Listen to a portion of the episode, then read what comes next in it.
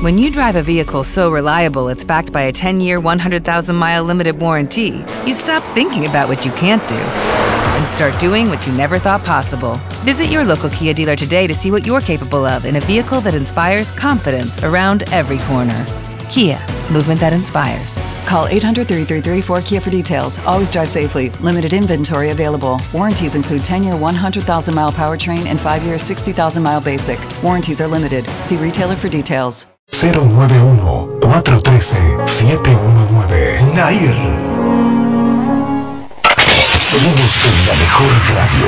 Seguimos junto a vos. Charrúa, la radio. Fin de espacio publicitario.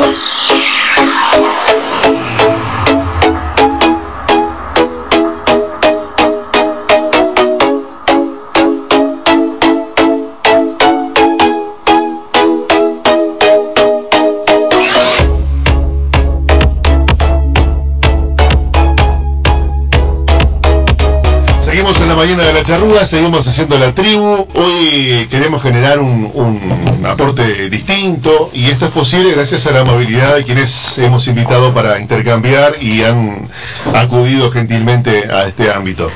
Ocurre que hace 53 años, el 8 de octubre del 67, fue detenido en Bolivia, en la higuera, en, la, en Santa Cruz, Ernesto Guevara. Eh, horas después fue fusilado. Esa detención y ese fusilamiento se dio por el ejército boliviano. Entonces son fechas en las que la figura de Che Guevara aparece en muchos medios, aparece en el debate, en el recuerdo de organizaciones políticas y sociales.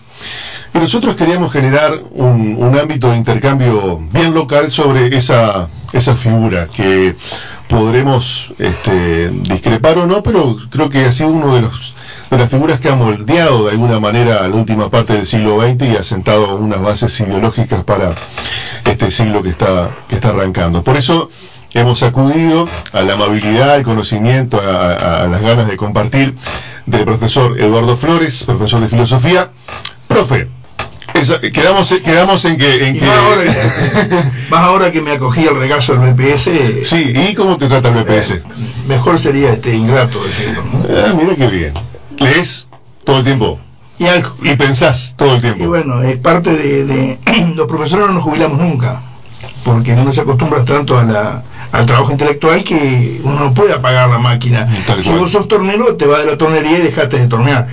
Pero, este, y además creo que la actividad de pensar sigue siendo la más importante de los seres humanos. Sí, la ahora- que se hace cada vez menos, pero bueno. Exactamente. ¿Y eso sentís que, que te, que te distancia mucho de, de la calle del día a día, de la realidad o no? No, porque la familia siempre... eh, he roto también como jubilado con los medios de comunicación, sobre todo con la televisión. Tratá de escucharnos alguna mañana. No, ustedes sí. Ah, bueno. la radio sí, porque la radio es un vicio.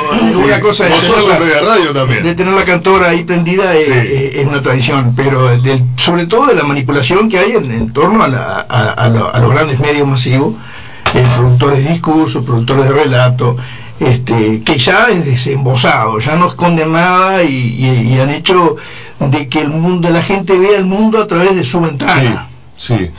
Eh, vos fíjate que eh, yo pensaba hoy, uno, yo me siento bien, pero este, voy al médico. Y a más allá de que yo me sienta bien, necesito que el médico me diga que me siento bien. Tal cual. Voy a salir y miro por la ventana y me fijo en el celular la temperatura. Sí. O sea que estamos permanentemente necesitando que alguien intermedie por nosotros con la realidad. Nos avale. Entonces yo escucho, ah, lo que pasa es que el gobierno no comunica bien. ¿Cómo no comunica bien? ¿Por qué tiene que comunicar el gobierno? El ciudadano no puede decodificar la realidad que necesita un intermediario que le informe cómo es la cosa. Ahí estamos mal. Ahí estamos mal. Y ahí es que no pensamos. Claro, estamos delegando en otros eh, la, capa- eh, el- la cuestión del pensamiento, el ejercicio del Exactamente. pensamiento. Entonces hay gente que se sienta de tarde y ve el mundo a través de la pantalla plana. Sí, y cree. Y se pierde el mundo. Que está, Eh, que está vivo, eh, que tiene olor a sudor, eh, Sí. que tiene hambre, que tiene frío, que está satisfecho, que consume sustancias, que se mama con alcohol. Sí. Ese mundo se lo pierde por ver solamente a través de la pantalla. Entonces, eh, la radio es solamente el oído. Uno debe de tener otros sentidos. Alerta. Ahora la televisión te capta absolutamente todos los sentidos Y esto el sistema lo ha captado perfectamente bien y se han dedicado a hacerlo magistralmente, porque el capitalismo si tiene algo es que es absolutamente genial cómo funciona. Sí, sí, sí. Y también otra cosa, ¿no? Eh, en la pantalla vemos lo que pasa lejos allá y nos indigna. Y nos Ah, salimos sí. al frente de casa y no nos Capaz que indignamos tenemos lo que situaciones pasa. iguales. Lo que no pasa en el celular no pasa. Sí. Es como si yo no recibí ningún WhatsApp. Si no estás en los medios no existís. Y bueno, No, eh, muy, muy, muy- muy prometedor el, el arranque ya de, la, de, la, de este intercambio, eh, del cual también forma parte Martín Andrada, dirigente este, gremial, social, político, dirigente nacional del movimiento 26 de marzo, que, que integra la Unidad Popular. Gracias Martín por, por la compañía y a Rafa que también nos acompaña. Y vino munida de una importante cantidad de bollos, lo que la habilitó a entrar al, esta- al estudio, si no, no- Por eso tiene su lugar. Sí, si no, no sé si la dejábamos entrar. Muy buenos días, eh, un gusto compartir esta mesa. Eh, creo que felicitar al tema del programa eh, en esta fecha tan especial, ¿verdad? Si bien hay fechas, como dijiste, que, que lo recordamos, pero nosotros decimos de nuestra percepción, de nuestra forma de ser y concebir la vida, creo que el Che debe estar presente todos los días en nosotros, ¿no? Lo que ha representado la figura de él, ¿no? En- su accionar y también lo que dejó el legado para, para la- las generaciones, ¿verdad? Que es muy importante para nosotros. Ernesto Guevara de la Serna nació en Rosario el 14 de junio de 1928, bueno, murió, fue asesinado el 9 de octubre del 67 con 39 años de, de edad. Fue médico, político, guerrillero, escritor, periodista, eh, revolucionario, nació en Argentina, pero se hizo cubano, se nacionalizó cubano, ocupó cargos de, de gobierno, fue ministro de Industria, presidente del Banco Nacional de Cuba, fue diplomático, entre otros aspectos. El Che, eh, así se lo conoce, eh, es, un, es un apodo que surge por un modismo propio del Río de la Plata, ¿no? Este, de dirigirnos al otro, pero también se lo conoció como Pelado, Teté, Furibundo Serna, Fuser, Chancho, Chancho, Luis Hernández, Tatú, Adolfo Mena, entre otros este, formas que, que se- Ramón. sí, Ramón, que tiene que ver con, con este, justamente la actividad que el Che realizaba, ¿no? ¿Cuál es el legado? Vamos a arrancar, vamos a cortar el grueso de arranque. ¿Cuál es el legado básico de, del Che Guevara? No sé quién va a arrancarse, Eduardo o, o Martín. Mi punto de vista va a ser este. eh, ¿Filosófico? No, eh, quiero aportar alguna cosa di- distinta Sí. a lo ya trillado, ¿no? Lo vamos a probar. Cosa que es una tarea absoluta, yo me la abrogo como, como si supiera algo. Eh, decir algo novedoso en estos tiempos es algo absolutamente casi imposible. Y- pero, a veces sentimos la necesidad de decir algo novedoso, pero capaz que tenemos que liberarnos de esa culpa, Eduardo, ¿no? Porque total. No, novedoso en la medida de que no, no, no seamos este Repetitivo. Claro, Sí, sí, se este, delay, Sí. Un delay permanente. Sí. Yo veo a veces que es un delay permanente. Sí. Bueno, para mí la figura del Che hoy es un anacronismo, un anacronismo. Es decir, la, la, la, la posibilidad de considerarlo al Che como una... Primero, la palabra figura es absolutamente horrible. Eh, figuras son las que juntábamos con, con las colecciones de Panini, que es casi Manini, Panini. Sí, eh, ¿Se acuerdan? Los sí, los álbumes que aparecen. Me parece ahora. que por hablar de la personalidad, del carácter, Del ser, del Che Guevara. ser, pero no de la, No la figura, porque la figura ya es, me parece que es una evaluación capitalista de figura que tiene que ver más con la imagen. con el otra cosa. rockstar. Exactamente. Yo digo anacrónico porque, porque para que exista la posibilidad de que el formato de vida del Che tenga sentido, tiene que existir futuro. Y lo que no existe en estos momentos es futuro. Eh, futuro en el sentido teleológico, o sea, de hay algo hacia donde vamos. Eh, ¿Y por qué digo esto? Porque si existe un futuro distópico, basta con mirar todas las producciones intelectuales de la última del, cine, de la literatura, desde el cuento de la criada hasta el carbón alterado, yo qué sé, 3, 200, porque hay una, una serie brasilera, todas como plantean el futuro distópico, o sea, espantoso. El quinto elemento, eh, hay una cantidad de series de que, que le parece que lo único que produce el capitalismo tardío es distopía, o sea, el fin de la utopía. No existe futuro prácticamente. No existe futuro.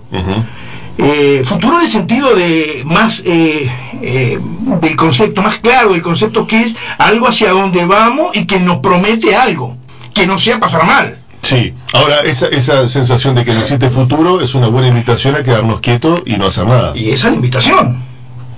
Eh, como dice el indio Solari, el futuro llegó, hace rato, todo un palo, pero llegó. O sea que no hay, lu- no hay lugares para Che Guevara hoy. No, y yo diría que Y aquí es interesante esto, porque ¿qué pasó? ¿Por qué la utopía este, fenece?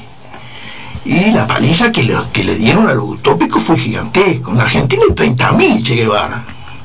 Tal vez lo mejor de una generación, ¿no? tal vez lo más activo, lo más creativo, fueron desaparecidos. ¿Y los tupamaros que hoy recuerdan, por ejemplo, la toma de Pando fueron Che Guevara también o no? Sí. Sí. Porque no, yo no quiero abrir juicio sobre, en este caso, sobre lo que proponen, sino sobre el planteo a la vida. Si cuando yo pongo toda la chula arriba de la parrilla. Es que hay algo en mí que me indica que hay un futuro y que vale la pena jugármela para que las próximas generaciones vivan mejor. Si estoy equivocado o no, ese es otro problema. Harina de otro costal. Yo estoy dando la postura de vida. Ah, Entonces, pero la- la- el concepto sería para vos, Eduardo, anacrónico.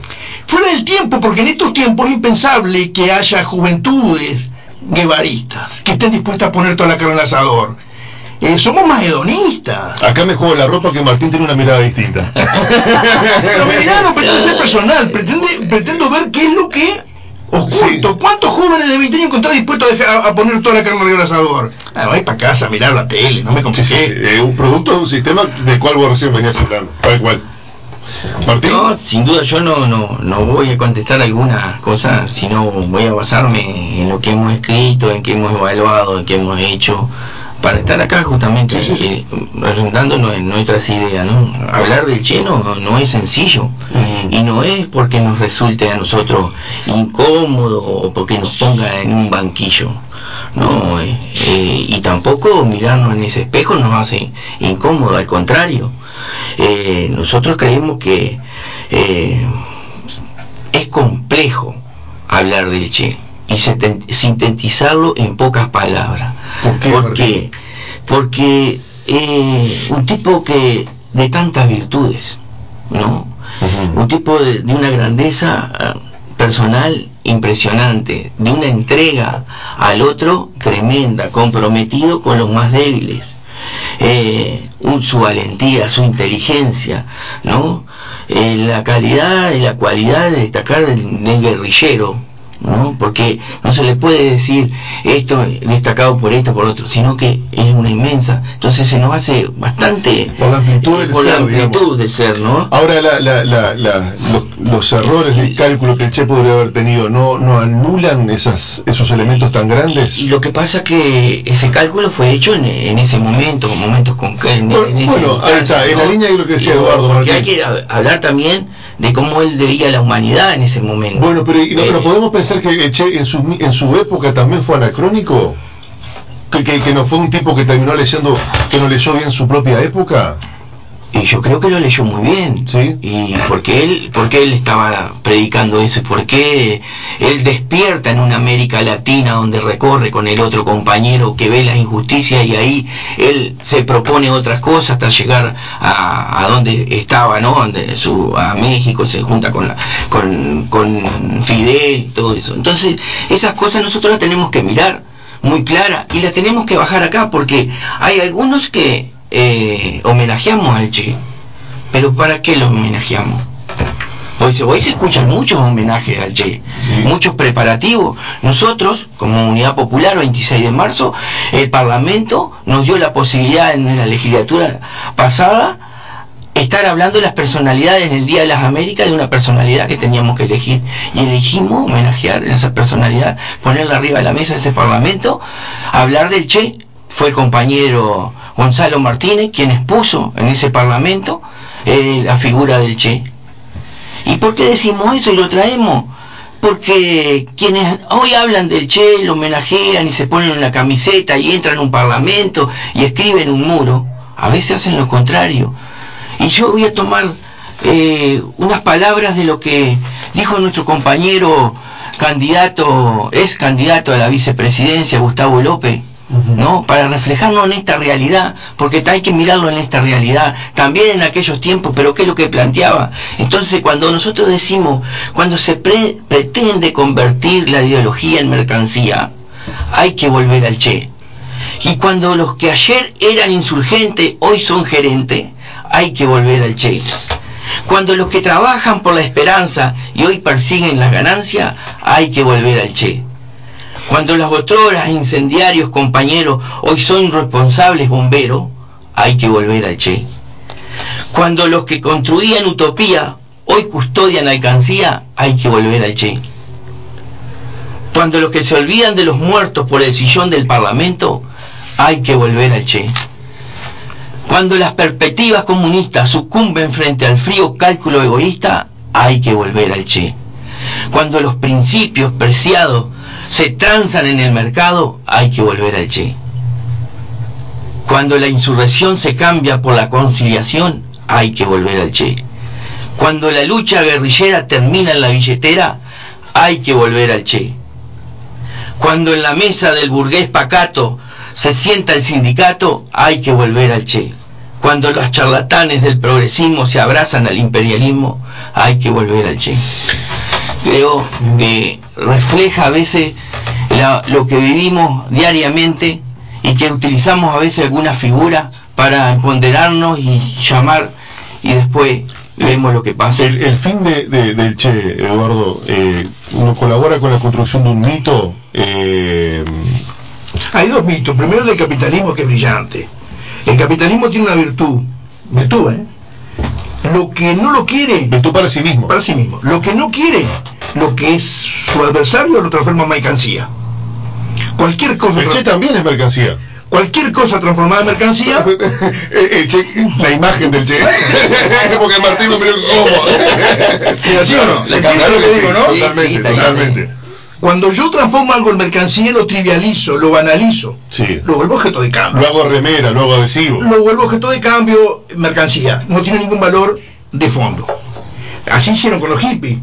De la flor del par y amor terminaron vendiendo calcomanías y busitos con flores por todos lados y hizo reto mucha gente. Del pantalón de jean, que significaba el pantalón de trabajo, en respuesta al formalismo del pantalón con la raya, el traje, terminó haciendo una mercancía que es universal. Sí. Y Levi Strauss sigue facturando. Esa es una virtud del capitalismo. Eh, es la primer, es, esa es la parte de la figura de Che la que me quiero y no, no voy a hablar más de esa imagen porque una imagen creada como respuesta brillante del capitalismo transformo en mercancía estaba mirando el otro día en una serie muy recom- una documental muy recomendable sobre los medios de, de los medios de sobre las porquerías de las redes sociales que está en Netflix y yo digo los son brillantes porque hasta de la crítica lapidaria de un modelo de comunicación como es el de las redes los tipos hacen la mercancía y te venden un documental Sí. son capos Sí. no es chapó. Eh, mientras no sumamos eso, los que estamos a la vereda enfrente nos van a jinetear siempre. Con respecto al Che, eh, yo creo que volver al Che, como dice este Andrade, me parece que sí, pero, pero no. ¿Qué no? Eh, y me parece que eh, el- el- los, los comunistas, los que nos decimos comunistas o los que leímos a Marx, eh, tenemos que dejar de anclarnos en el pasado y entender que el mundo cambió muchísimo y que las apologías de los héroes hay que hacerlas, pero no repetir, porque no porque el Chile estaba equivocado, sino porque los tiempos cambiaron y cambiaron, son muchos años. Eh, Yo, yo tengo 61 años y nací cuando la revolución cubana, 61 años. No son 15 días, algo cambió en el mundo. El mundo está dibujado de otra manera, entonces mientras no seamos capaces de construir una realidad o una oposición a la realidad capitalista que, es lo- que, la que nos sacude, hasta hablar del Che significa aportar Aportar a, a la consolidación del sistema. a- a- a lo sistémico, de la forma que lo hacemos. Yo no sé cómo hay que hacerlo, Claro. por eso no soy político. Claro. ¿Eh? Como me dijo un intendente un día, ay, ¿por qué no propones vos? Porque yo no soy candidato, el intendente sos vos, vos te propusiste pa- para hacer esas cosas.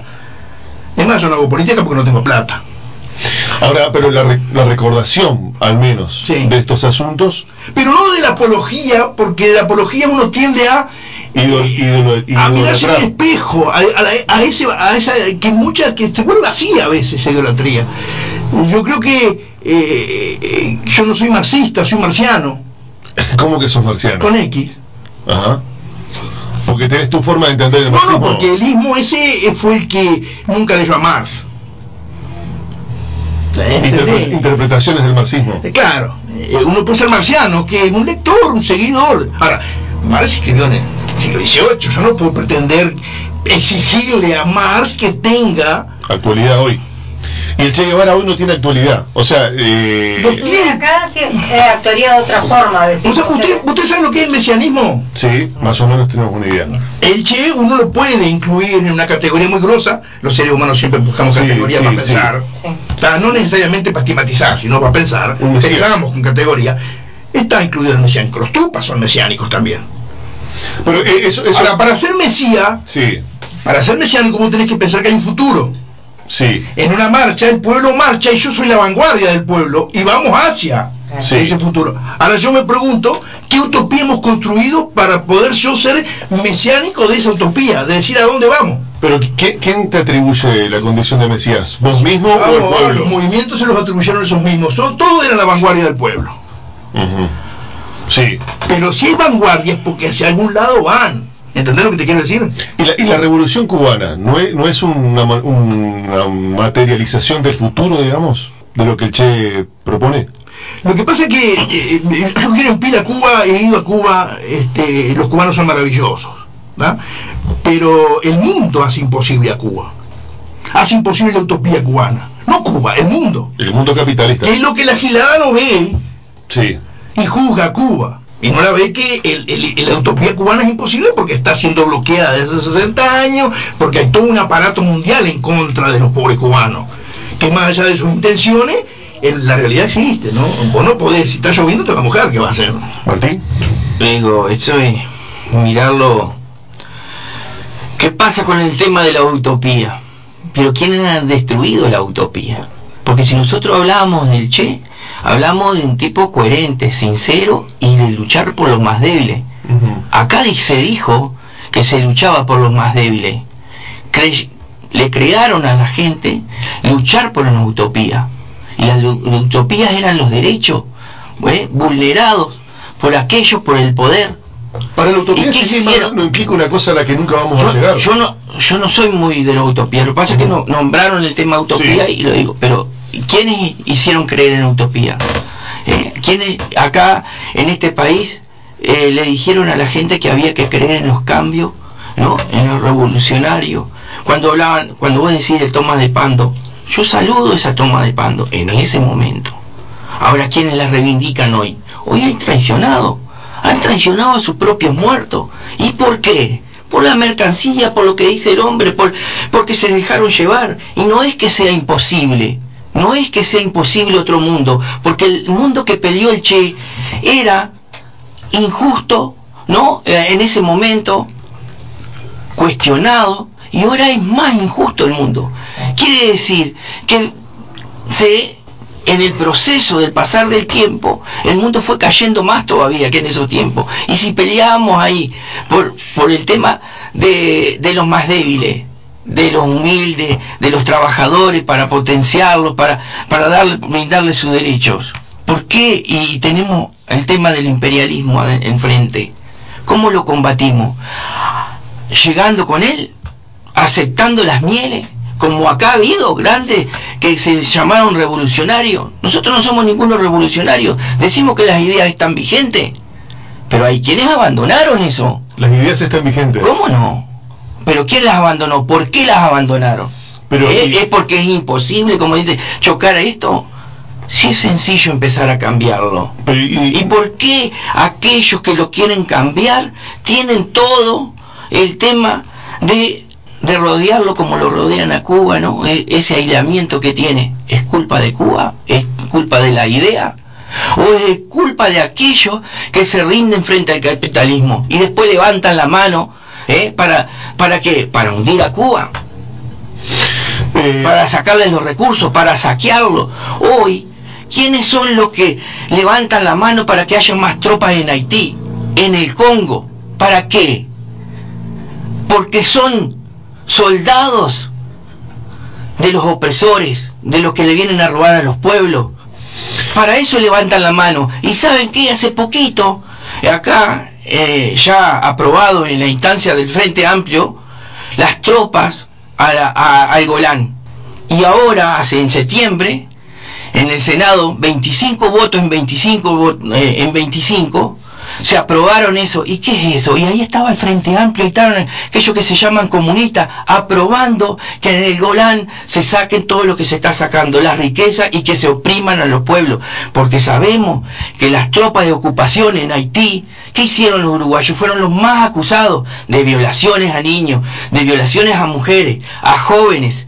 Y nosotros fuimos, eso ¿Es posible? El Che, ¿qué estaría? ¿No lo estaría repudiando esa cosa? Bueno, eh, hay un montón de preguntas. Por ejemplo, en cuanto a, a, la forma, ¿no? En cuanto a la forma, el Che tomó, consideró, el Che y otros cuantos más consideraron que la única vía para acceder al poder era la lucha armada, ¿no? La, la, este, y, practica, y Foquismo se llama. practicaron la guerrilla, ¿no? Eh, Foquismo se llama. Ahí va, te golpeo, me voy y me retraigo. No, ir incendiando lugares. Ahí está. Provocando foco de reacción. Eso, eso implica eh, la, la, utilización de la violencia para, para, para avanzar hacia el poder. Y hay varias preguntas en esta línea. Eh, ¿qué, ¿Qué cosa uno puede, yo trato de traducir varias preguntas que hay por acá, ¿qué cosa uno puede traducir, eh, tra eh, generar que sea sustentable, que efectivamente eh, sea una apuesta al futuro o a caminar hacia la utopía cuando yo mato, juzgo, eh, fusilo, a Manini. fusilo al que, al que pienso diferente. Preguntale a Manini eso. Apreso eh, o destierro al Pero que piensa discurso, diferente. Es un discurso hueco porque todos lo han hecho a eso. Es decir, eh, ¿Y vos la avalás, Eduardo? Este, primero, no, no, ¿No compartís no- esa forma de...? de- no me aclaro una cosa, yo no, no, no vine a discutir, yo no tengo el comunis, comunistómetro, Sí, sí, una cuestión política. ni el guevaristómetro. Ujú, Ta, Yo modestamente opino lo que a mí me parece a mí en lo personal y ese es el título que me pedí. Exactamente. Este, no porque lo veo a él muy favorizado por, por la campaña electoral y este y me parece que reivindicamos el Che hablando del Che y, de- y no hablando de Cuestiones eh, políticas actuales. o de ubicando un, un, un guevaristómetro y medir este es más guevarista que este otro este eh, porque termino siendo yo el mejor guevarista y ahí ahí la enchastro Claro. el juicio mío siempre va a ser eh, subjetivo por lo menos Eh, con respecto a la violencia violencia es mentir la violencia es, es una herramienta política pero no es prioridad de la izquierda ni de la derecha es una herramienta política que existe siempre preguntale a Manini los cien y pico de desaparecidos de este país, eso no son violencia, 197 desaparecidos. Escúchame una cosa, traer una niña de 19 años, una niña de 19 años, embarazada de la Argentina, engordada hasta que para, una vez que para, sacarle la criatura y pegarle un balazo en la cabeza. Si eso no es violencia, si eso no es censurable, ahora, estoy de acuerdo que voy a decir, bueno, pero profe, usted está midiendo violencia por violencia. Sí. Sí, ahora yo pregunto eh, si no tenemos que transformarnos en los corderos de la Iglesia Católica. ¿Y no se logra nada con eso? La sumisión y la explotación y la obediencia. Eh, yo no reniego de, de la, de la violencia porque creo que los pueblos tienen el derecho a rebelarse contra los opresores. Pero esto no lo digo yo, esto lo dice el derecho canónico desde el fondo de los tiempos. Ahora, es, eh, ¿dio resultados e- esa forma de...? Esa es otra historia, porque este, yo creo que el error de, de, de algunos movimientos guerrilleros fue no medir la dimensión del adversario. Pero eso, cuando uno atropella, a veces este, corta un bocado muy grande y termina atorado. Tenés Pero eso lo podemos adelante. hacer cualquiera.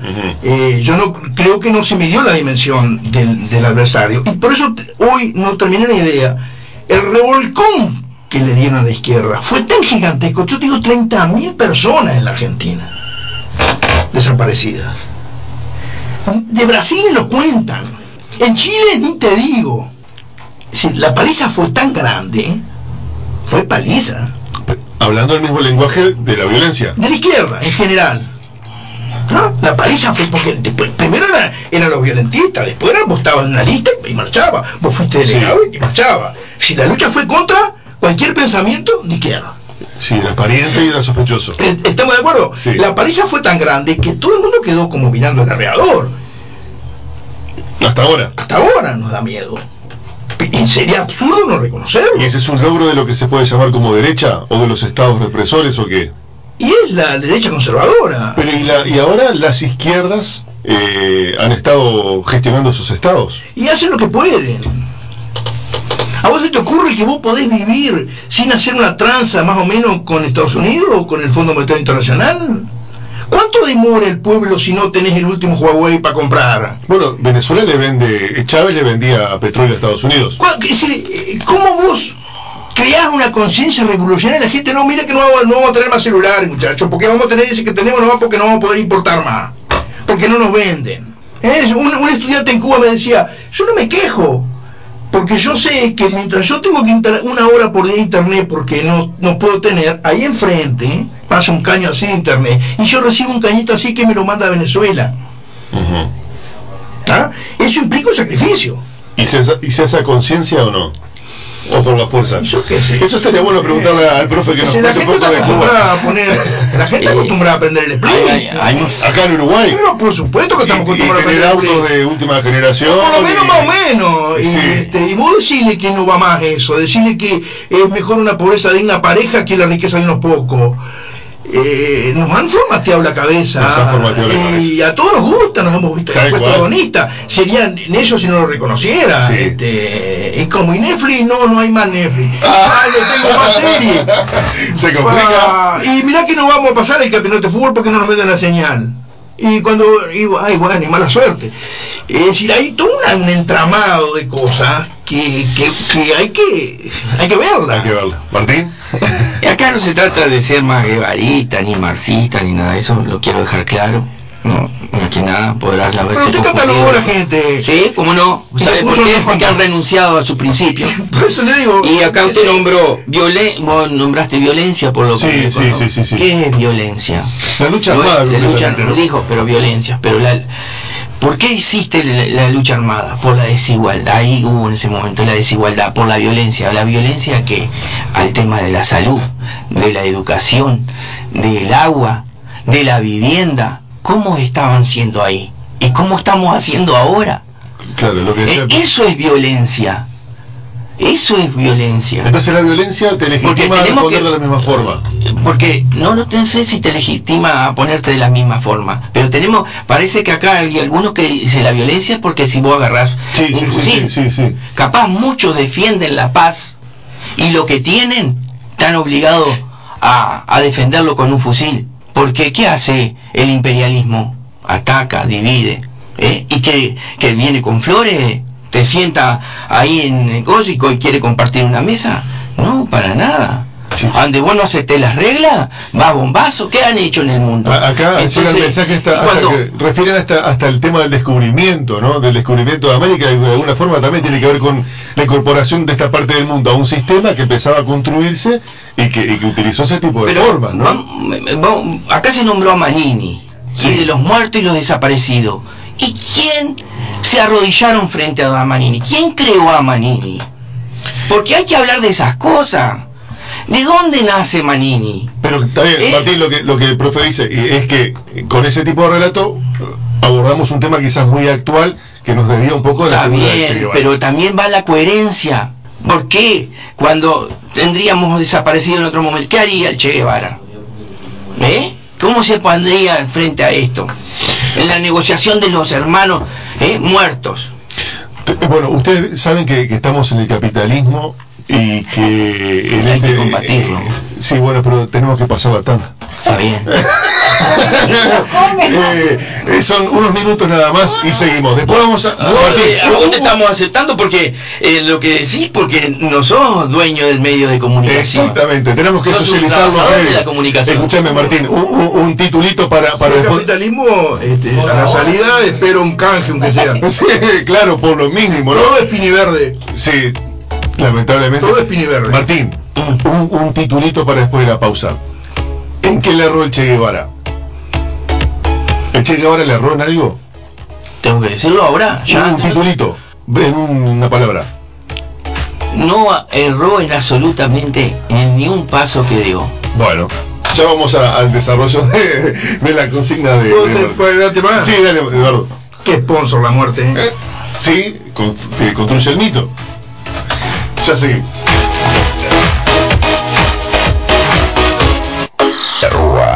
La radio. Fin de espacio publicitario.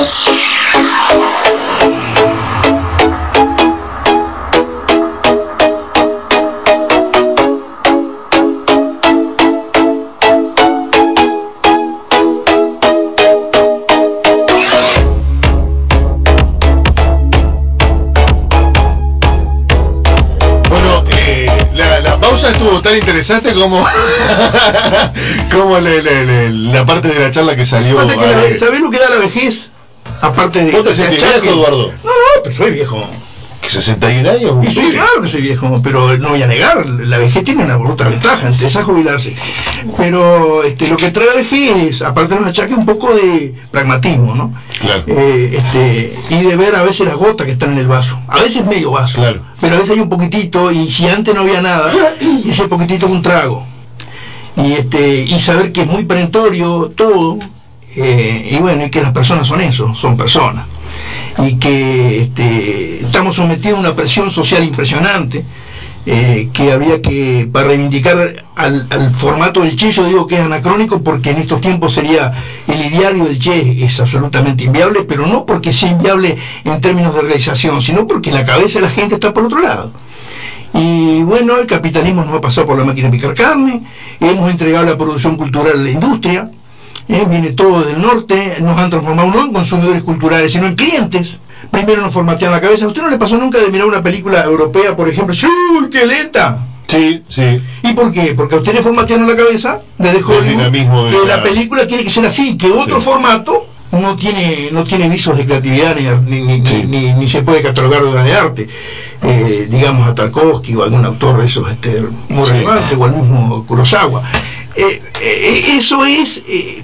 Y así vivimos, ¿no? Vivimos al, al- al- al mango porque parece que tenemos que vivir así. Claro, ahora la batalla es cultural porque hemos naturalizado dos situaciones, eh, de esas situaciones se alimenta el sistema, eh, que no son naturales, pero las hemos naturalizado, hemos naturalizado la pobreza, hemos naturalizado el emprendedurismo como si fuera emprendedurismo la cosa, como si fuera cuestión de emprender o no emprender. ¿Y, y, co- y qué, por dónde pasa entonces? Y pasa por la lucha cultural, porque esta, Gramsci se hace esa pregunta, y dice, ¿por qué razón la revolución se hizo en Rusia? Sí. con un campesinado analfabeto y muy poca clase obrera. Sí. Y cuando se estaba en Europa, pronto con clase obrera movilizada, con partidos como organizado, siempre la derecha gana. Entonces se da cuenta que la batalla es cultural y habla de trincheras culturales. Ahora, cuando los medios de comunicación, que son los que producen y construyen cultura, están en manos de los intereses contrarios a los míos, evidentemente que es muy difícil esa lucha y que yo voy a terminar pensando como mi patrón, porque de alguna manera hasta el niño de dos años que se sienta frente a la televisión y que la niñera es la televisión, está adquiriendo valores, prácticas, naturalizando conducta, y a la larga yo no le puedo pedir a ese tipo que piense distinto porque eh, de alguna manera o de muchas maneras lo condicionamos así. Y, y en aquella época, en la década de lo- del 60, eh, ¿hizo carne lo que el Che Guevara predicaba, Martín? Y la, hizo carne porque hubo en América Latina y en otras partes del mundo levantamientos que algunos dieron su éxito, otros tuvieron otra y otros a partir de ahí todos provocaron el, el tema de las dictaduras. ¿Por qué vienen? Porque había una, una ofensiva de cambio de socialismo, de ir hacia el socialismo, de liberarse los pueblos, que hizo que el imperio también tomara su parte. ¿Y qué fue lo que pasó? Lo pasó en la dictadura que hubieron en América Latina y en, y en otras partes. Pero el, Gel- el, el Che lo que hizo es provocar en, en los pueblos oprimidos que había oportunidad de liberarse ¿Para qué? ¿Para avanzar hacia...? A- hacia la, una justicia social. ¿Tenemos Hacia- un ejemplo hacia- de eso o no? ¿Es Cuba el ejemplo de, de lo que Che propone o no necesariamente? Y en Cuba eh, nosotros tenemos, se tiene lo hasta lo mínimo para vivir, desde el tema de la alimentación, de la salud, del, te- del tema de, de, de vivienda. ¿Y hay libertad? Hay libertad, Sí. hay libertad. Habría que hablar sobre la libertad de Cuba un día y el sistema democrático que algunos le dicen dictadura. Habría que sentarse a hablar. Nosotros tuvimos la oportunidad una vez de recibir una embajadora cubana ahí en el sindicato nuestro y tuvimos con ella y explicaba de tantas preguntas que las tenemos y las, Claro, las seguimos sí, sí, sí, teniendo. Y yo creo que había que eh, ver eso. Porque no es que uno quiera calcar el sistema cubano, traerlo para acá. A nosotros tenemos una sociedad distinta. Ahora tenemos unas necesidades. Tenemos una sociedad tan distinta que es incapaz de entender a Cuba, me parece. Sí, capaz. en- y que hay muchos dicen, pero ustedes quieren poner, calcar a Cuba acá. No, acá nosotros tenemos nuestra idiosincrasia, no, no tenemos nuestro tema de, de, de, de como es, de, del suelo, de la naturaleza en donde estamos viviendo insertos, que capaz son más propicias para hacer los cambios que, que nosotros queremos que lo que tienen allá. Porque cuántas otras dificultades tiene para haber logrado lo que han logrado ellos. Nosotros no tenemos ni la mitad y lo podemos hacer. No, eh, tenemos que empezar a hacerlo. Siempre dijimos eso. Eso es lo que ha provocado el Che en, la- en las distintas partes de- del mundo. Y por eso fue al Congo, por eso fue a, a donde fue. Y por eso lo agarraron en Bolivia. Y también en Bolivia, la- ahí está. En el el 67 tanto, papá. eh, ah, porque la CIA, Sí. la CIA mandató. Eh, y porque ahí hubo un partido que había y le sacaron, Claro, le apoyo. sacó el apoyo. El Partido Comunista de ¿Y Bolivia. por qué? Y tendríamos que eso, porque a ver si estaba tan errado el Che. Ahora, Eduardo, Pues yo no creo que haya caído en paracaídas y a Bolivia. Había ya una conversa, una Claro. ida y vuelta, que, que se hacía que era posible empezar ahí. Por eso acá, fue. Acá dicen algo que yo estaba pensando. Hay mucha gente que te dice, bueno, Martín, andate para Cuba. Es cierto, te dicen. Y- Ah, yo me voy a Varadero. Que me pague el pasaje, decirle que me voy a Varadero.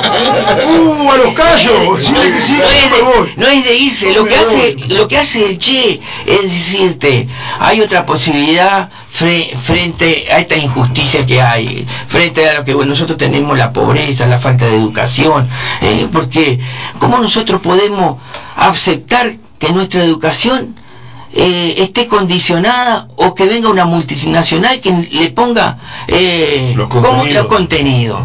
Eso pasa por otra cosa. Acá no te vinieron y eso te pusieron un, un gatillo arriba de la mesa. Lo que pasa es que empezó Bueno, a cambiar la- tu cabeza. Pero es la plata. eh, ahí está, cuando- es lo que estábamos hablando al principio. Claro. Entonces, esas cosas las que nosotros tenemos que doblegar. Pero, eh, por ejemplo, ¿no? Eduardo que conoce Cuba también.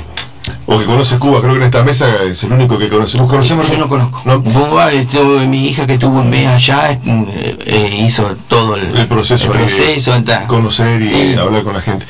Eh, la sociedad, el uruguayo promedio no entiende la, la forma de vida de Cuba.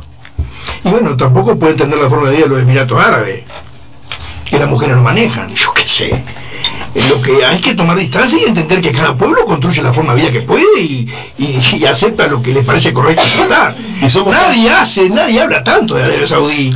Y somos tan Y que distintos. la pidan, gente, la pidan. Una mujer Claro. este que, que se haya una, una, una escapadita, eh, Sí. termina la pida. Y bueno, sin embargo, yo no escucho tanta crítica de eso. Claro. Sí, acá habría que tener un, un- un viaje de pedregullo por internet. O no, dejala. de la casa. Dejala, pobre.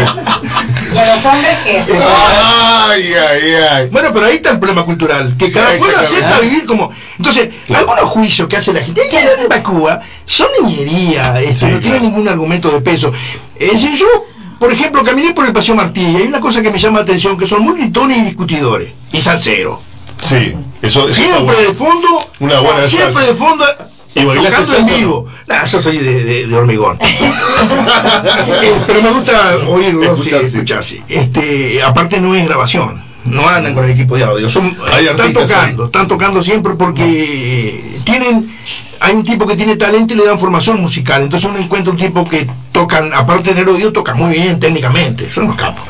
Y uno los ve discutiendo de política, porque yo me acercaba como chamoyán y me sentaba, a los gritos, que son gritones, como yo, así yo andaría bárbaro ahí. Le faltaría el acento.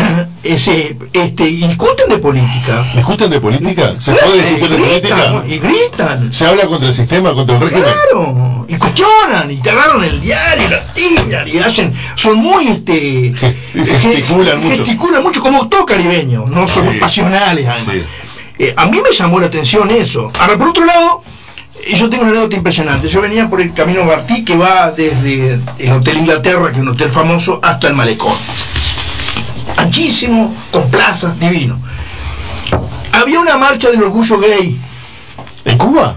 Exactamente. Y estos giles del orgullo gay no cometieron el peor error de todos fue hacerlo en una plaza al final de ese de ese camino, de ese paseo, donde había un hotel que lo están restaurando la división construcción del ejército. Estaban todos los Fueron a la boca del lobo. en los andamios. Por supuesto, es decir, pasa acá también, no nos vamos a hacer los que no somos homofóbicos, que no hay homofóbicos acá. A- a- Anda en la vuelta No con lo- texto de una policía que, que intervino una parejita de... La mejor forma de aceptar, de luchar contra la homofobia es aceptar la que la tenés. Y yo sería un aborto si no fuera homofóbico, si yo fui criado y creado en una cultura homofóbica. Lo reconozco, lo asimilo Y trato cambiar. de racionalizar la situación. Por supuesto, se armó un relajo barro de los, los- los- la gente de los albañiles le gritaban de allá arriba. Y después, po- eso por un lado que era medio patético. Y por otro lado, un despliegue de 600 policías para 50 personas que también parecía justamente para que alguno filmara y publicara la represión en Cuba. Una exageración monstruosa para una manifestación muy modesta, que yo después lo vi retirarse con las banderas caminando para arriba, tranquilo, no pasó nada. Pero para mi vista de uruguayo era patético, por un lado, ver una represión gigantesca con una marchita de 100 personas, y por otro lado, estos giles haber hecho la marcha justo enfrente a una obra donde estaban con impunidad de estar en el andamio y que nadie te ve, ¿no? Claro, le- le- y que están en barro además, que son todos elementos que suman a, la- a- a la impunidad que de gritar cualquier disparate. Este, eso me pareció, me pasó, este, al poco tiempo vi en televisión la filmación del acto como algo, este, como algo de, eh, del autoritarismo cubano, no sé qué más, que en realidad tiene razón, porque si hubiera sido un policía inteligente hubiera puesto cuatro o cinco policías mirando vuelta, porque aparte no tenían pinta de andar con, con, con bombas molotov. Ahora, ese, ese pueblo, eh, bueno, ya van cincuenta y pico de años de la revolución, eh, ¿ganó en conciencia o se mantiene en base a una estructura de fuerza? Porque ¿sabes cuál es la imagen que aparece? La de los balseros, ¿no? El tipo que se Claro, va... pero y acá también se fueron cientos de miles de uruguayos. ¿Quién no tiene un pariente en Estados Unidos? Ahora los cubanos son eh, porque se van y hay gente que se va. Y Homo sapiens nació en África. Sí, sapiens sapiens, nosotros. Sí. Nacimos en África. Y, y- y hasta Australia fuimos. ¿Y por qué? Porque hay algo que nos empuja a irnos. Hay gente que se va porque se va, hay gente que se va porque quiere, hay gente que se va por necesidad. Y hay gente que siente la necesidad de irse. Eso pasa en todos lados. No es, para mí no, no, no es un índice revelador. Ahora, esto para mí es clave. Cuando uno mira, eh, lee, ¿cuál es la propuesta? ¿Qué es lo que promete la revolución cubana? Salud y educación. Y cumple. Que alguien me diga que lo cumplió. Martín. No, ahí estamos en, en acuerdo Entonces, con esas cosas. Y un- tema de la, de, la, de la gente que se va del sistema, del régimen... Pero como él dijo, se van de todos lados, de acá también se han ido. Y, no, y que lo va a castigar. Y bueno, si dijo que él probaría suerte, no, porque es probar suerte. No es que vos vayas a otro lado o que vengas acá a hacer la América. Mirá lo que le han, han venido acá vendiéndole el cuento de que el Uruguay es una cosa.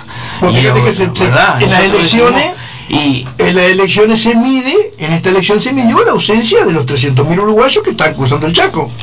Sí. Ahora, vos escuchás a algunos de estos personas muy simples que, su- que han- se han olvidado de, de la capacidad de pensar, que dicen, ay, qué horrible cómo se van de Cuba, loco, 300.000 uruguayos, que casi un 10% de la población de acá está cruzando el charco. Eh, por lo tanto, Uruguay también despidió Expulsa. gente, expulsó gente, ¿no? Eh, modelos políticos este, que yo tengo la memoria del 82, por ejemplo. Yo me acuerdo del 82, porque yo fui el seguro de paro. Pucha, ¿eh? había que comer en los comedores. Y muchísima gente agarraba el bolso. Y, Hoy- hoy hacemos bolsos populares. Y después del 2002.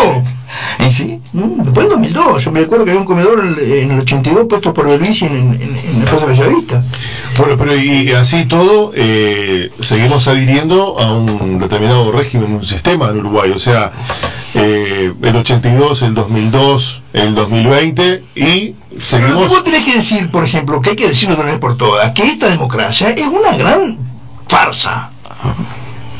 Porque vos me decías, a mí, ¿por qué no soy político usted? Porque no tengo plata. ¿Y por qué si todos podemos eh, acceder a la política? Pero porque no tengo plata. Si vos no tenés plata, la plata es lo que blinda a los ricos en el poder.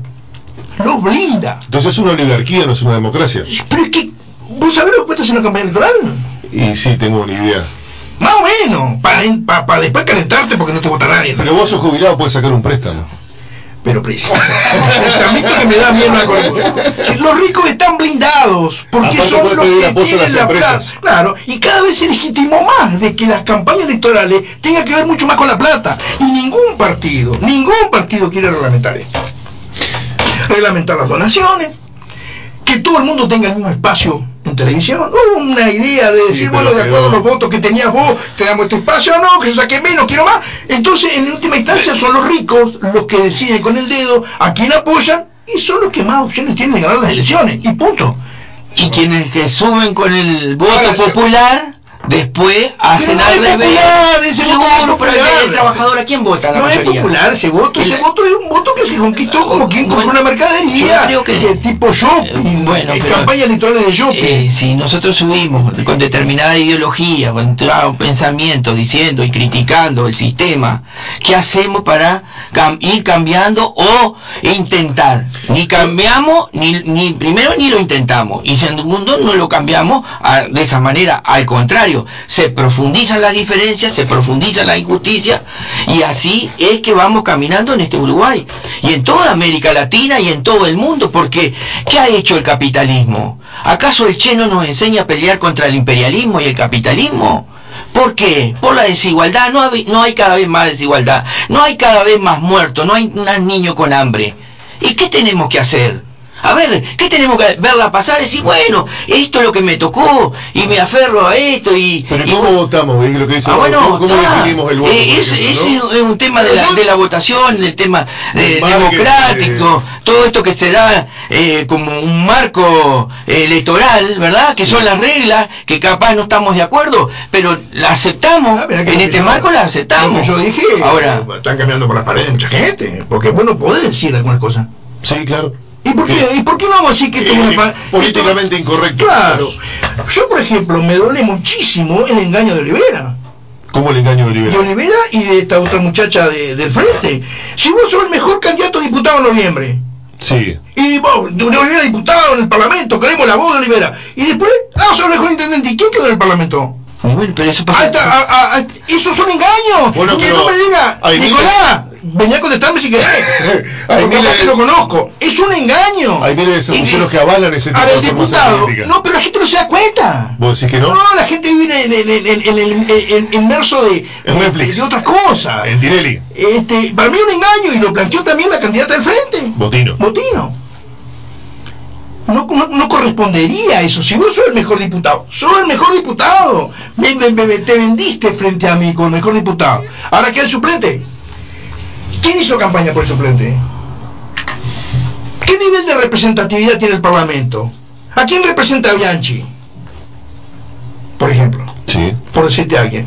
Esas listas sábanas que se hacen, Bueno, que aparecen algunos senadores, porque ¿quién, en ningún, ninguna radio se apareció el nombre de él y está en el Parlamento instalado. Es una democracia, nadie lo conoce. ¿Y en la Junta Departamental? Y son los Lo mismo, juegos, Las reglas de juego que Bueno, tenemos sí. para Ahora, cambiarla que... Si no empezamos a hablar de esto, mi amigo, no se trata de que ah, el comunista Flores, no sé, si no empezamos a hablar de esto, si hay alguien que no lo que lo diga, seguimos pensando que esto es un modelo idílico, que esto es una democracia perfecta, es igual que la de los griegos. Sí. La única diferencia es que los esclavos votan acá. ¿Y a quién votan los esclavos? A los amos. Pero nos hacen creer que somos libres. Eso Es cierto, sí, sí, nos la- hacen creer que la democracia es la más linda porque todos honran la, esta democracia, pero sin embargo esa democracia no es poder popular, ¿verdad? ¿Qué se los ministros? ¿De dónde salió Salina? ¿Quién le votó a Salina? ¿Quién lo conoce a No Salina? importa, pero tiene alguien que lo respalda políticamente. Sí, Eso, el, el gobierno que entró. hasta en eso, hasta en eso perdemos. Los que toman las decisiones no los votó nadie. ¿Quién votó el presidente del Fondo Monetario Internacional? Que es el que decide sobre mi bolsillo y mi hambre o no. ¿Y quién dice amén a eso? Pero no lo hagas a los partidos porque perdía, pero tu discurso pierde fuerza. No, eh, pero digo, pero digo, hay, no. hay que atender eso porque nosotros hacemos nombramientos a ¿quién quienes puede- llevan a eso y vamos allá y ¿Quién puede tomamos zafarse postura. de, esa, de, ese, de ese circuito Ah, es bravo, financiero? ¿Entendés? ¿Quién lo eligió a Lagarde? ¿Quién lo eligió? Y entonces que no, no, no tenemos esperanza, tenemos que, que estamos No, condenados ah, sí. a no tener esperanza. Cuando- y cuando Yo decía- te voy a- te voy a mandar un libro en PDF Sí, que se llama Realismo Capitalista, sí. de un inglés, un profe inglés. Este, por eso se suicidó. Pero. Bueno. este, Con ese antecedente.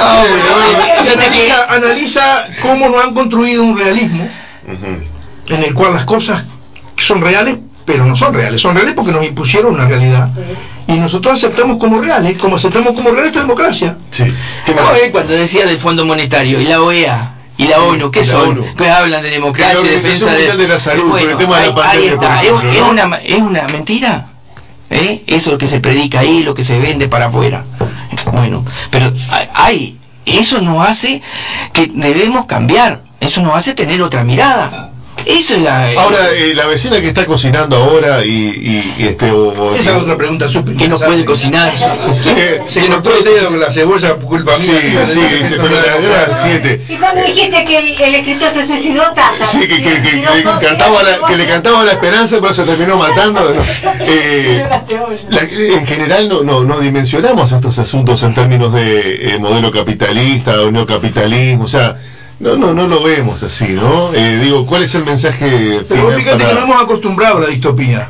Sí. Si yo le pregunto a mucha gente cómo se imagina el mundo del futuro, se imagina el mundo de, de carbón alterado, el mundo de, de- de- oscuro, con los ricos por un lado viviendo muy bien y la gilada este, jodida, contaminada, llena de... Ese mundo generado por, por la, la creatividad de los artistas. ¿Te censuran mucho cuando decís gilado o no? No, si yo soy parte de la gilada. Somos parte. Yo soy- El error es concebirte vos como, Como, como otra cosa claro. distinta. como Somos extraordinario. parte de este sistema. Yo compro, compro todos los días, compro. Trato de comprar menos. De comprar en términos de metafóricos, Sí, no de comprar sí, de- mercadería. de consumir. De consumir, de, de- Claro. de- de- de ideológicamente estar sometido. Este, yo soy parte de la gilada. O de la recua. ¿Sabes lo que es la recua? Bueno, también. Somos muchas, tenemos conducta de recua. Sí. Este, no, pero lo que me refería es que el capitalismo tardío, lo único que es capaz de producir es distopía. Eh, un discurso ambientalista catastrófico, ¿no? No es catastrófico, no es apocalíptico, Sí. el discurso ambientalista. Sí. Eh, y no hay ninguna perspectiva de cambio en lo inmediato. Es decir, eh, aparentemente también está lo de la posverdad, que tenemos dos campanas y no sabemos a quién creerle. Por un lado están los apocalípticos y por otro lado están los que dicen que no es para tanto. Y el ciudadano a quién le cree. Como también es cierto de la posverdad, que ahora todo el mundo se abroquela diciendo yo tengo derecho a opinar y de pensar, sí, pero tendrías que pensar con algún argumento. Eh, ahí está. ¿no? Pero en este mundo del Facebook, cualquier Claro. pone cualquier disparate Y se siente con, con derecho a decir cualquier bolazo. De cualquiera, de quien sea. Ahora, eso imposibilita el acuerdo. Porque para que haya acuerdo yo debería de tener algún mínimo metodológico para decir, bueno, esto es creíble. no, no, pero esto... Ahora, esto- si vos decís, esto es, la Tierra es plana, y encontrar un montón de giles que te suben a la, a la- a la cosa de que la Tierra es plana, y hacer un movimiento de tierra planista, y a vos te parece bárbaro, bueno, estamos en, eh, estamos graves, estamos pasando, y tenés que mandar un satélite vos arriba para que vean desde arriba y te digan, mirá que no, que tiene razón, es redonda.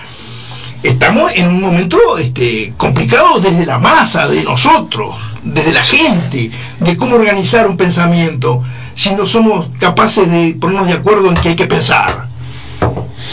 Bueno, a- acá tengo como 20 eh, temas, eh, ítem de- referido al Che Guevara que lo vamos a, lo vamos a dejar para, para, para otra vez. Eh, A, a nosotros nos sí. gustaría, si Sí. hay un minuto, Sí. de- decir de lo que nosotros pensamos, una definición de lo que es nuestro eh, pensamiento, eh, nuestra mirada y qué significa Comunidad eh, popular. comunidad popular como 26 de 26 de marzo, es esto y, y yo le voy a dar la aparte porque yo no para leer soy medio la compañera que, que La Rafa es la locutora armamos, oficial de- armamos juntos estas cosas, conversamos, Popular. charlamos, Sí. intercambiamos con otro compañero también ¿Qué? y hoy venimos a representar. venir para acá, Rafa, Pero me parece que sería. Sí, bueno. eh, pero esto nos va a ayudar a pensar y como dice él, tenemos que buscar la manera de empezar a hablar de las cosas que están mal y, a concor- y concordar que esas cosas están mal y cómo las tenemos que arreglar. ¿De qué manera? Yo creo que sobre esas cosas tenemos que trabajar. Sabemos que está mal esto, sabemos que está mal, sabemos que está mal, eh, que hay injusticia. ¿Qué decía Fidel Castro con el tema del medio ambiente? ¿Eh? De la barbarie que se venía. Lo dijo cuántos años atrás. Y era mentiroso y lo castigan. Y es así. Ahora, tenemos que ver de otra manera las cosas. Bueno, la voz cantante ahí la tiene Rafaela ahora, Rafaela Hola. Rodríguez, que es militante de- del 26 de marzo también. Sí, nosotros eh, preparamos ahí algo para, para compartir, eh, que para nosotros, eh, como decía Martín al principio, el Che es medio difícil ponerse y hablar de él y, y comentar porque la verdad que es muy una responsabilidad muy grande poder mencionar la, eh, la, figura, entre comillas, del Che que para nosotros no es eso, para nosotros vive, los que pensaron que en, su momento lo mataron en realidad le dieron más vida y nosotros creemos que, que sí, que se puede, que, que la búsqueda de ese hombre nuevo eh, es posible y seguimos en la lucha por la justicia social. Eh, el legado político y ético del Che nos ofrece importantes indicaciones para comprender el mundo de hoy y para delinear los caminos de su radical e impostergable transformación. El Che es mucho más que un ejemplo heroico, es pensamiento vivo que interpela la realidad. No hay ni un solo movimiento contrasistemático en el mundo que no reciba la inspiración de Guevara. Los dueños del mundo son plenamente conscientes de la vitalidad y pelo- peligrosidad del Che. Por eso insisten en deshumanizarlo, el llevarlo al bronce o a la camiseta estampada. Pero la porfía del Che aparece para acompañar de cerca al joven guerrillero, al viejo obrero, al estudiante crítico, al campesino digno. Mucho aprendimos con su palabra, mucho nos dejó su ejemplo y mucho más es lo que todavía tiene para enseñarnos el Che, a quienes no negamos, nos negamos a ser mercantilizados y soñamos con enviar al capitalismo a la cloaca de la historia humana. Como afirma el comprometido intelectual argentino Néstor Coan, su mensaje de lucha, esperanza y rebeldía organizada nos reclama abandonar las desconfianzas, los recelos y los absurdos sectarismos entre quienes militamos por uno de los ideales más nobles que ha conocido la humanidad, la causa de la revolución mundial y el socialismo. En el mundo en el mundo en el que nos tocó vivir no hay lugar para la pasividad contemplativa ni para las ilusiones terceristas. La revolución social ya no es solo una posibilidad deseada, sino que es una urgencia contemporánea si efectivamente pretendemos que la humanidad tenga destino. A la, a la acción nos convoca el Che y forjándonos en la acción cotidiana crearemos el hombre nuevo, con el que desarrollaremos el tránsito del reino de la necesidad al reino de la libertad. Perfecto, Rafa. Profe, tu cierre. ¿Sabés quién es el héroe forjado últimamente? ¿Quién te- ¿A quién podría, el sistema qué héroe puso últimamente? A Trump. No, un héroe finado, porque la muerte siempre sigue el mejor sponsor, siempre. Pero Steve Jobs. Ajá, claro. Y es un bolichero. Y sin embargo es admirado por millones de personas. Sí. ¿Y cuál es el mérito de Job? Es un buen bolichero. Que supo instalar la mercancía en el momento oportuno y venderla. No es Guevara ni es este Einstein, ni tampoco es Newton o, o Kierkegaard, o por nombrarte pronombres de la historia. Es Steve Jobs, y lo repito, es un, un bolichero. Un buen bolichero, sí, pero está lleno de buenos bolicheros. Eso para mí mide cuál es eh, el tono de estos tiempos. Es ahí que yo digo que el planteo, más allá de heroico y más allá de ser espectacular de Guevara, es anacrónico. Porque han montado un modelo en el cual el espejo donde nos miramos son los emprendedores y Steve Jobs, en el cual muchísimos pobres se sienten que son un rico pasando por una mala racha. Está buena esa definición. ¿no? Y que todo es cuestión de esperar la oportunidad. Y si Carlito lo hizo, ¿por qué no lo voy a hacer yo? Jugamos el 5 de oro, a ver qué pasa. Exactamente. Pensamiento mágico. Eh, repito, muchísimos de los oyentes en estos momentos están pensando que son un rico pasando por una mala racha. Nosotros estamos enormemente agradecidos y felices por este rato de, de charla tan intenso, tan lindo. Muy agradecidos de verdad. Y, y tengo que decir que la- una Ana Gutiérrez, su comadre, le manda saludos y se. Es raro que no hayan mandado algún exalumno mío, porque a 300 gurises por año durante 35 años Sí, mm, uno llega a conocer una, un tercio de paisandú. una cantidad de gente, ¿no? Este, más algunas mesas de exámenes que implicaban corregir 700, 800 exámenes. eh, Tenés cerquita una, una ex alumna.